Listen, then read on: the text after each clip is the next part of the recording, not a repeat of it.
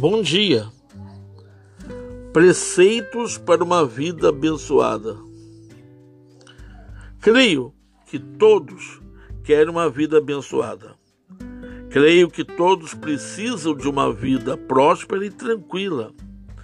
Mas quantos estão dispostos a cumprir os preceitos deixados pelo Senhor para que isso ocorra? O apóstolo Pedro depois de ter passado por aquela terrível experiência de não ter cumprido a palavra de Jesus e o ter negado, agora escreve, 1 Pedro capítulo 5, dando vários preceitos para que possamos ter uma vida abençoada. Vejamos. Primeiro preceito: seja submisso. Rogo igualmente aos jovens que sejam submissos aos mais velhos, isto é, estejam debaixo da direção, do alvo, da orientação, da missão daqueles que têm mais conhecimento, autoridade e experiência de vida. Aqui nesse texto, jovens, não significa apenas aquela pessoa que tem menos idade, mas também aqueles que são, tendo a idade que for, iniciantes na fé. Segundo conselho, seja humilde no trato com todos. Outro sim no trato de uns para com os outros, sejamos todos de humildade, porque Deus resiste aos soberbos, contudo aos humildes concede a sua graça. Este segundo preceito, para se ter uma vida abençoada, nos ensina a viver nossa vida de tal forma que possamos ter consideração com todos os irmãos e com todas as pessoas igualmente. Deus nos exorta a sermos humildes, pois ele resiste aos soberbos, aqueles que se consideram superiores aos demais. Os soberbos, diz o Salmo 138, 6, que Deus os conhece de longe. Se uma pessoa humilde é ser aceitar a vontade de Deus.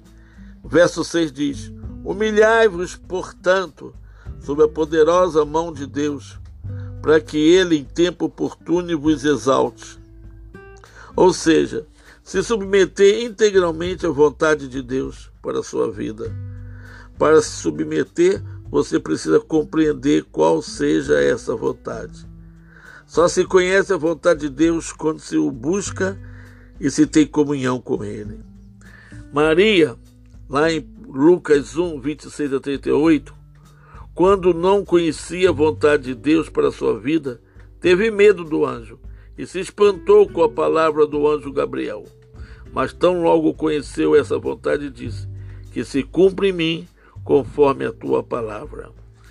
Estar debaixo da poderosa mão de Deus não é estar debaixo do castigo de Deus, mas sim está debaixo da grande e numerosa bênção que o Senhor tem reservado para aquele que anda e vive debaixo da sua vontade.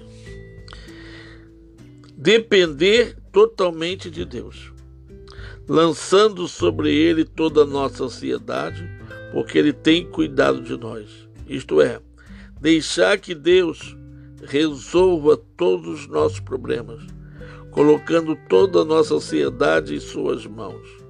Pois, mesmo que quiséssemos, não podemos ter a solução para nossas situações adversas. Se Deus não estiver conosco, meus irmãos, e isto porque Ele tem cuidado de nós e sabemos o que cremos. O Senhor é meu pastor e nada me faltará. Todas as vezes que julgamos que podemos solucionar nossos problemas sem Deus, acabamos caindo nas mais diversas situações que nos trazem desgosto e sentimento.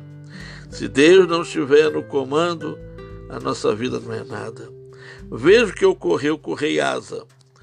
Teve uma doença nos pés, um calo inflamado, e não procurou a Deus e sim os médicos, e morreu por causa disso.